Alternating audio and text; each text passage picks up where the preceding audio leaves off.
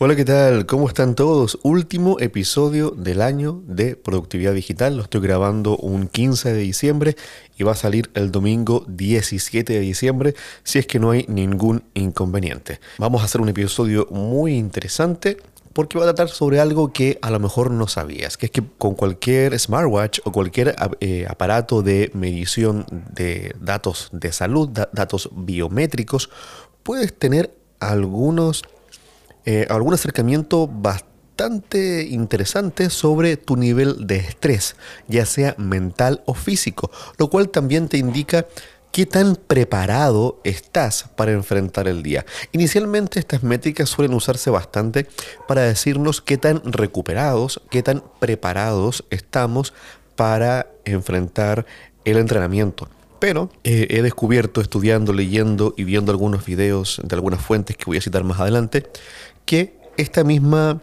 eh, recuperación se aplica también para, no solo para el estrés físico, sino que también para el estrés mental o para la carga de quehaceres del día a día. Es decir, si tú en un día te levantas, eh, dormiste bien, te recuperaste bien según las actividades que hiciste el día anterior, estás tan listo para entrenar, para levantar peso, para correr una maratón, como también lo estás para enfrentar o para resolver distintos problemas en tu trabajo o en tu vida personal. Entonces, esa misma métrica que muchos dispositivos nos indican para decirnos qué tan bien recuperados estamos para entrenar, bueno, esa misma métrica la podemos utilizar para planificar nuestro día. Y de eso va este episodio.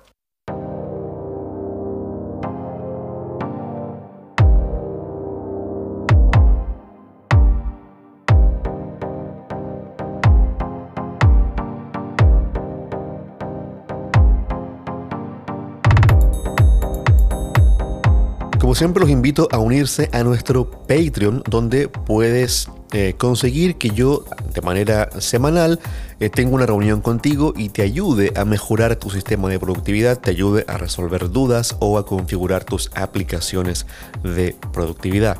También, si necesitas que armemos un sistema desde cero, que empecemos a, a crear un método de productividad adaptado 100% para ti, considera comprar la asesoría personalizada, que en este momento tiene un costo de 150 dólares y te va a permitir eh, que durante el tiempo que sea necesario estemos armando primero un sistema para que administres tus tareas y proyectos y luego un sistema para que administres el conocimiento, lo que sería un PKM.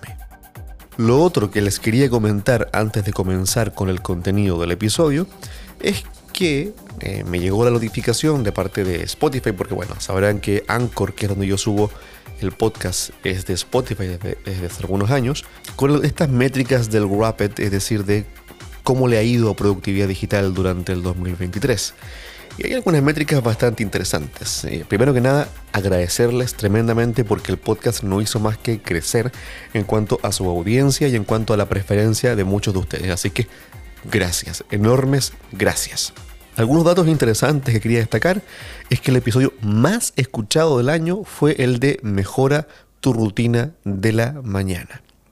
Ha sido este episodio escuchado en 31 países, siendo España el principal, el top. De hecho, España es el principal país en general que escucha mi, podcast desde, desde siempre, desde el 2020. Así que gracias enorme, un abrazo enorme a la gente de, España. Yo personalmente tengo cierta cercanía con, la cultura de, España por asuntos eh, familiares y personales, así que un abrazo enorme a la gente de España. Eh, los siguientes países que más escuchan productividad digital son México, Argentina, Chile, Colombia. Así que un abrazo enorme para, todas, para todos ustedes. Por ahí también dice Spotify que productividad, digital durante el 2023 ha sido ampliamente compartido. Nuevamente, gracias, les agradezco tremendamente que compartan este contenido. Y dentro de esa categoría, del episodio más compartido, ha sido el de cómo tengo armado mi segundo cerebro. Y el último dato interesante que quería destacar es que Productividad Digital es el podcast principal, es el podcast que más escuchan 27 de ustedes, 27 de mis oyentes. Para 27 de ustedes, Productividad Digital es el podcast número uno. Así que, una vez más, gracias. Un, abrazo enorme y seguiremos trabajando fuertemente para traerles siempre un contenido interesante que, que vaya más allá de simplemente hablar de metodologías y de aplicaciones. El primer concepto que quiero que tengan claro es que cuando hablamos de estrés, nos podemos referir a un estrés psicológico, nos podemos referir a un estrés eh, fisiológico, es decir, hay algún dolor, alguna inflamación, o un estrés metabólico, es decir, el metabolismo se encuentra estresado por alguna razón. Pero, independiente de, qué tipo de estrés estemos hablando, la verdad es que al cuerpo le da igual. Para el cuerpo, eh, la forma en que reacciona ante una amenaza psicológica, ante un miedo, por ejemplo, es igual a cómo reaccionaría si estuviéramos ante una amenaza física, si estuviéramos eh, sufriendo dolor físico o si estuviéramos sufriendo alguna inflamación. Por ejemplo, cada vez que comemos algo que no nos sienta bien y que eso nos genera inflamación en nuestro colon, por ejemplo, ese estrés físico es exactamente el mismo tipo de estrés, por ejemplo, que si estamos preocupados por algún asunto económico. Lo mismo pasa cuando tenemos algún dolor, cuando no, cuando no dormimos bien, en fin. Entonces, esto es un primer concepto que cuando yo lo fui estudiando y lo fui leyendo y lo fui viendo en algunas fuentes, de hecho una fuente que, quiero mencionar es un doctor youtuber a quien eh, para mí ha sido muy importante en este camino del fitness, que es el doctor La Rosa, a quien lo pueden buscar en YouTube, es un doctor argentino eh, que tienen bastante contenido acerca del bienestar personal y de cómo eh, mejorar nuestra salud a través de la, principalmente de la alimentación y de los buenos hábitos. Entonces, una vez que entendamos, una vez que entendemos que el estrés finalmente es uno solo, independiente si es un estrés psicológico, fisiológico, metabólico, en fin, entenderemos que podemos medirlo fácilmente, ¿ok?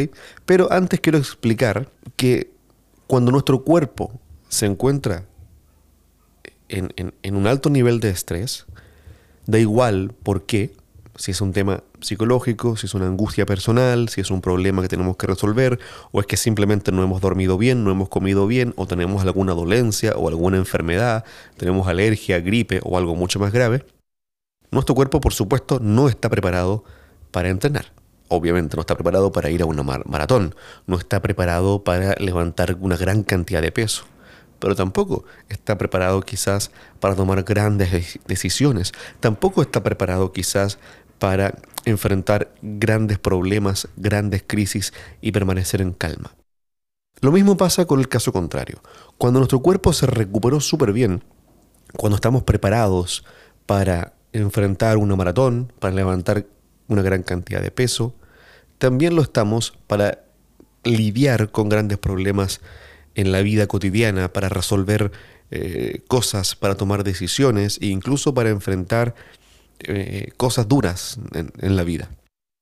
Entonces, vamos a lo concreto. ¿Cómo podemos medir nuestro estrés en, en términos generales? ¿Cómo podemos medir qué tan saludable está en este momento nuestro cuerpo, preparado para, insisto, entrenar o simplemente enfrentar el día eh, a través de nuestro smartwatch o cualquier otro gadget, cualquier otro aparatito que pueda medir nuestra información biométrica, que pueda eh, medir nuestros signos vitales. Ya en esta categoría entran todos los smartwatch, o la mayoría de ellos, los más vendidos, el Apple Watch, por supuesto, los Garmin, que ya son mucho más preparados para el mundo atlético. Pero también hay, una, hay, unos, hay un par de, de juguetitos muy interesantes que justamente se basan en estos datos particularmente, que son el Oura Ring, este anillo eh, que te mide los datos para decirte qué tan bien has dormido, qué tan bien recuperado estás, qué tan eh, saludable va en general tu día a día y que tiene la gracia, a mí me encantaría poder probar algún Oura Ring en algún momento, de hecho planeo hacerlo a lo mejor en un, año más, em, que tiene la gracia que va mm, mm, dándote información de acuerdo a, tu, a, a tus propias tendencias, ¿no? Otro de estos aparatitos muy similares es el Goop, que es una bandita que se puede poner en cualquier parte del cuerpo casi y que mide lo mismo que mediría un Oura Ring, pero además eh, está más preparado para usarlo durante el entrenamiento. Entonces, al igual que un Apple Watch, te va a poder eh, medir corazón en cualquier momento, el corazón en reposo, el corazón mientras, mientras eh, duermes, la variabilidad cardíaca, que es un, parámetro del cual vamos a conversar bastante hoy, y el oxígeno en sangre, en fin. ¿ya? Toda esta información básica es, si, si se mide bien, o sea, si se mide lo más certero posible, es la manera en la cual vamos a saber qué tan recuperado, barra, qué tan preparado está nuestro cuerpo, es decir, nosotros, para enfrentar el día. ¿Vale? Entonces, vamos a fijarnos en dos variables. Por supuesto que el caso del Oura Ring o del Whoop, que son dispositivos que se basan justamente en darte información, en darte métricas sobre qué tan recuperado estás, te lo pone muy fácil. O sea, básicamente tú abres la, aplicación y no tienes que entender mucho de, datos médicos para eh, poder entender qué tan recuperado estás, porque justamente lo que ellos te venden es eso. Por otra parte, los smartwatch y en particular el Apple Watch, por ejemplo, no te lo ponen tan fácil de, entrada porque si bien leen estas, estas métricas, y de hecho, según tengo entendido, según he ido investigando para hacer este podcast, la leen de una manera bastante mm, eh, certera. El Apple Watch es muy em, exacto en comparación con otros dispositivos, según lo que pude revisar en Internet, según lo que pude revisar con algunos científicos que hicieron pruebas al respecto. Sin embargo, la aplicación de salud del Apple Watch o la aplicación de fitness, cualquiera de las dos, son muy básicas y no son capaces de darte de, explicarte qué significa una métrica, de, darte un, feedback correcto sobre cómo estás cuando tú despiertas. Tú te metes a la aplicación de, salud del Apple Watch y revisas en la mañana cómo dormiste, no te dice nada a pesar de que tiene la información, te dice la cantidad de sueño que tuviste, eh, y, cuánto tiempo estuviste en cada fase del sueño y nada más. Y con esa información no puedes hacer mucho. Bueno, también te dice eh, cómo estuvo tu corazón en cuanto a los latidos por minuto, los latidos máximos, los mínimos y nada más. También, bueno, también te dice la, mm, la cantidad de respiraciones por minuto. Entonces, si tú no entiendes qué significa cada uno de esos datos, no puedes sacar una conclusión que te indique realmente qué tan recuperado estás. Aquí van a entrar en juego, uno, los datos, la información que te voy a dar de cómo interpretar esta información, pero luego, si quieres ahondar más en esto y también hacerlo de una manera más sencilla, te voy a recomendar un par de aplicaciones que brillen en esto y que sí son capaces de recoger esta información que la Apple recoge todo el tiempo y eh, ponerlo en sencillo y explicar qué está pasando con tu cuerpo, ¿vale? Entonces, vamos a, vamos a intentar conocer dos métricas, que es eh, la variabilidad de la frecuencia cardíaca y el resting heart rate, que es em, la frecuencia cardíaca en reposo. Con estas dos métricas vamos a tener un, una bastante, eh, un panorama bastante claro de qué pasa con nuestro cuerpo. Si a eso le, añadimos el oxígeno en sangre y las respiraciones por minutos durante el sueño, ya tenemos una idea bastante clara de lo que está pasando. Primero, la variabilidad de la frecuencia cardíaca es cuánto se demora, medido en milisegundos, el corazón en reaccionar para cambiar la frecuencia, es decir, para cambiar la velocidad de los latidos, para, cambiar la cantidad de latidos por minuto. Cuando hay una mejor recuperación, cuando estamos mejor de salud, cuando el corazón no está, ocupado en enviar sangre a ciertas zonas del cuerpo para eh, desinflamar o para eh, sanar, es decir, cuando estamos bien, esa variabilidad cardíaca va a ser mayor, es decir, el corazón se va a tardar un poquito más en cambiar la frecuencia. ¿Por qué?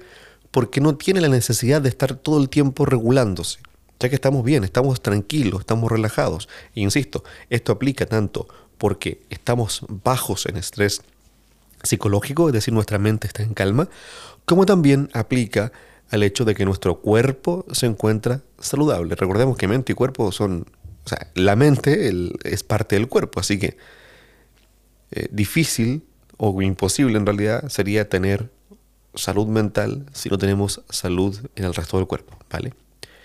Y al revés también. Entonces, al contrario, si la variabilidad cardíaca, la variabilidad de la frecuencia cardíaca es baja, es decir, está en poquitos milisegundos, o sea, tu corazón está todo el tiempo modificando esa, esa frecuencia cardíaca, significa de que tu corazón está preocupado de enviar sangre a alguna parte eh, para recuperar algo. A lo mejor un músculo que es por el entreno, a lo mejor el colon por inflamación, por mala alimentación, a lo mejor cualquier otra parte que no se recuperó bien por em, porque tuviste una mala noche de sueño, a lo mejor porque estás lidiando con un bicho, con un virus, a lo mejor por alergia o, por supuesto, por estrés psicológico, porque estás lidiando con preocupaciones, con ansiedad, etc. La otra métrica, la del resting heart rate, la de la mm, frecuencia cardíaca en reposo, va a ser todo lo contrario. Entre más baja sea este, este indicador, mejor estamos. ¿Ok? Es decir, claro, si yo estoy aquí ahora en reposo, lo estoy, estoy sentado, pero no estoy en reposo, estoy haciendo este podcast, estoy hablando fuerte frente al micrófono, estoy moviendo las manos, pero si estuviera aquí solamente sentado, leyendo o durmiendo, y yo estoy bien, mi cuerpo está eh, sano y se encuentra preparado para enfrentar las cosas, ese ritmo en reposo va a ser lo más bajo posible porque mi corazón no necesita enviar sangre fuerte para enfrentar una enfermedad, enfrentar un virus, una alergia, inflamación o estrés. Entonces, la frecuencia cardíaca en reposo va a ser más baja. Al contrario, si estoy lidiando con un virus, si estoy lidiando con alergias, con inflamación, con dolencias o con estrés psicológico, eh, el, el ritmo cardíaco en reposo, la frecuencia cardíaca en reposo va a ser más alta. Por lo tanto, Entendiendo estas dos cositas, podemos rápidamente ver que si nuestra variabilidad cardíaca, variabilidad, variabilidad de la frecuencia cardíaca, se encuentra en alza y nuestra frecuencia cardíaca en reposo se encuentra en baja, significa que estamos excelentes. Significa que estamos listos para entrenar duro si queremos ese día, hacer una rutina de piernas, por ejemplo, eh, coger mucho peso o salir a correr o hacer un cardio, un hit intenso o simplemente atacar, enfrentar los, aquellos problemas, aquellos desafíos más duros que tenemos en la semana. ¿Vale? También eh, tener, enfrentar cosas difíciles, tomar decisiones, etc. Al contrario, si la variabilidad de la frecuencia cardíaca se encuentra en, en baja y eh, la frecuencia cardíaca en reposo se encuentra en alza, indica que nuestra recuperación no está bien, que estamos lidiando con un bicho, que eh, tenemos estrés, tenemos inflamación o cualquier otra cosa que indica que no estamos bien, ¿vale? Entonces, quizás ese no es el mejor día para entrenar duro y tampoco es el mejor día para darnos esa carga mental más pesada del trabajo más duro que tengamos en la semana. Entonces, si tienes cualquier smartwatch o cualquier dispositivo que mida estas cosas, tú puedes cada mañana mirar estas métricas, además de eh, ver cuánto dormiste, y fíjate en particular en cuánto sueño profundo tuviste, y en base a esto, tomar la decisión. Si eres una persona que entrena, bueno, tírate el entrenamiento más duro, más pesado, para aquel día que hayas tenido el mejor eh, la mejor recuperación, es decir, variabilidad cardíaca alta, eh, frecuencia cardíaca en reposo baja, ¿vale? Pero enfocándonos en lo que más nos interesa, que, son, que es la productividad de las tareas, intentemos hacer las tareas más duras, más difíciles, que requieren más energía, más ánimo, que, que, son más difíciles en, aquellos días, aquellos días en los que estamos mejor recuperados.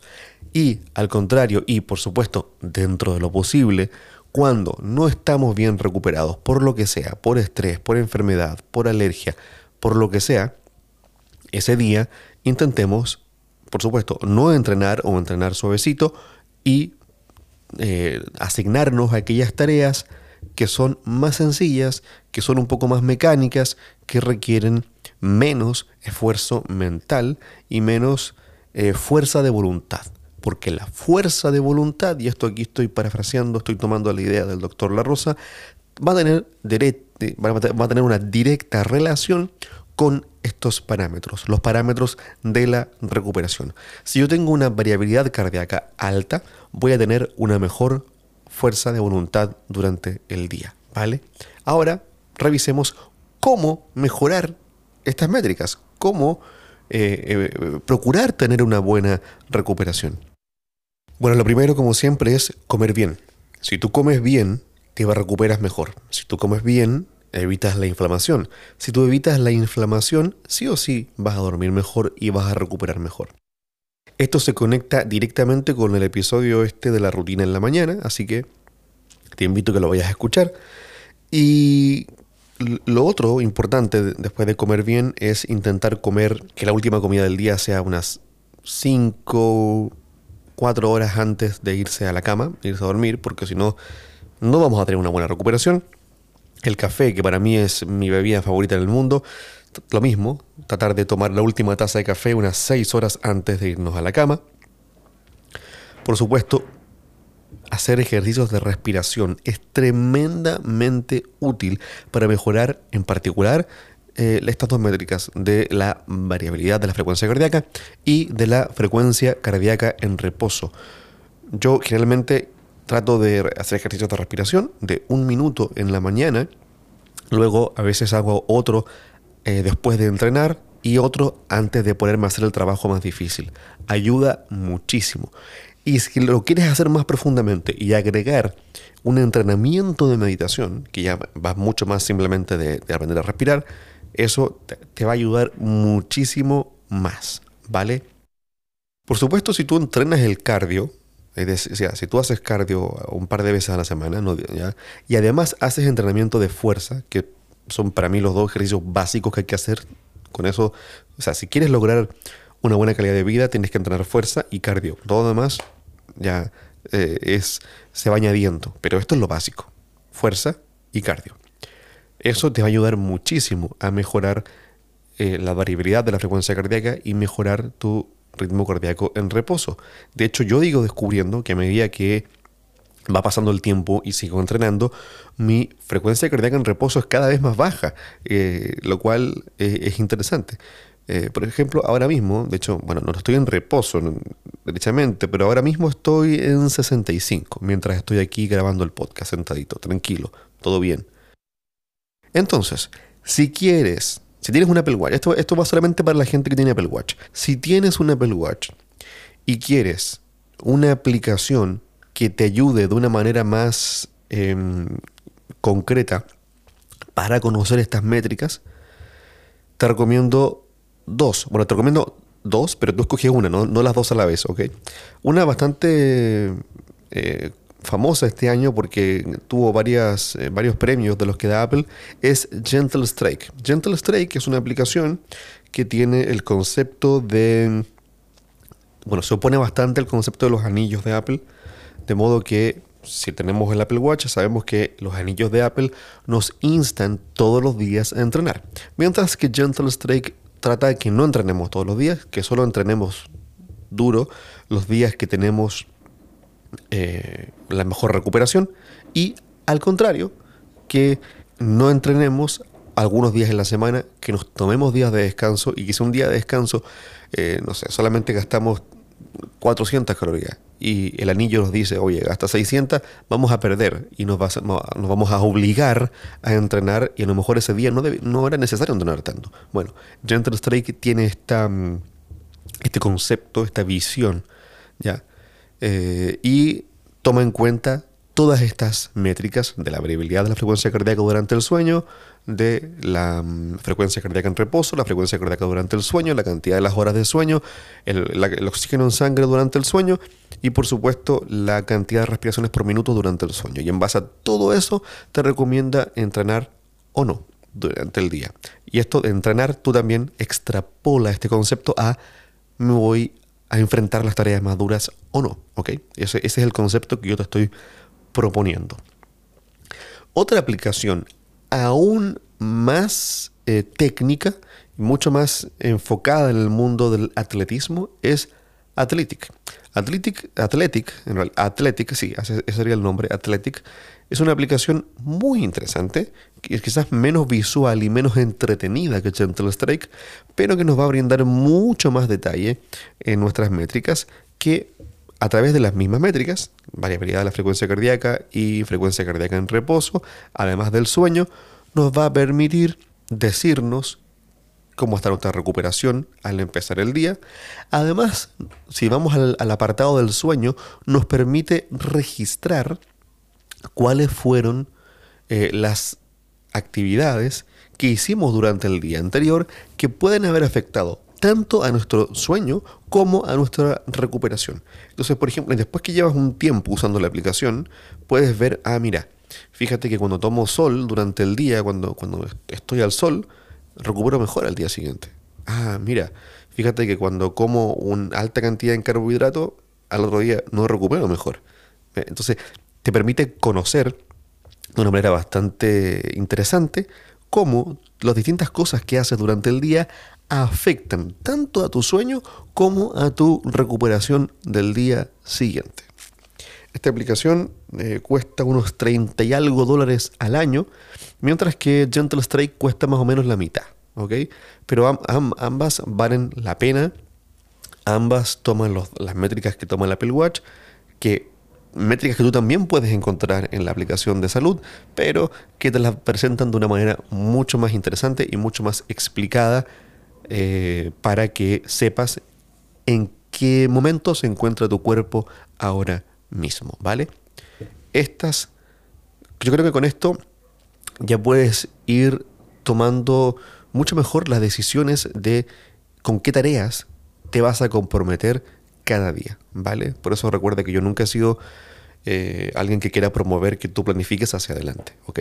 La idea es siempre tener una lista de tareas, moverlas por contexto o por fecha, pero si las vas a mover por, fecha, eh, hazlo eh, de día a día. Es decir, yo tengo una lista de tareas y decido hoy cuáles voy a hacer y cuáles no, por supuesto, basándonos en criterios básicos de qué es urgente y qué es importante, o lo que no sería ni importante ni urgente, por supuesto. para mí lo básico sería hacer resolver lo antes posible lo urgente, luego enfocarnos en lo importante, que son aquellas tareas que mueven nuestros, nuestras metas, nuestros grandes objetivos, nuestros sueños, y finalmente dedicar eh, algún tiempo, alguna energía a aquellas tareas que no son ni importantes ni urgentes. Y si a esto le añades el parámetro de conocer qué tan recuperado estás en el día, la verdad es que es bastante sencillo saber qué vamos a hacer y qué no. ¿Vale? Eso. Muchas gracias. Sean muy productivos, que tengan una maravillosa Navidad en familia. Feliz Navidad para todos ustedes. Un bonito año nuevo. Nos escuchamos en enero con mi review de OmniFocus 4. A continuación, solo para los Patreons, vendría eh, un, pequeño, una pequeña parte eh, explicando cómo yo reviso mis métricas, qué aplicación uso y cómo planifico mi día en base a esto. ¿Vale? Un abrazo y sean productivos.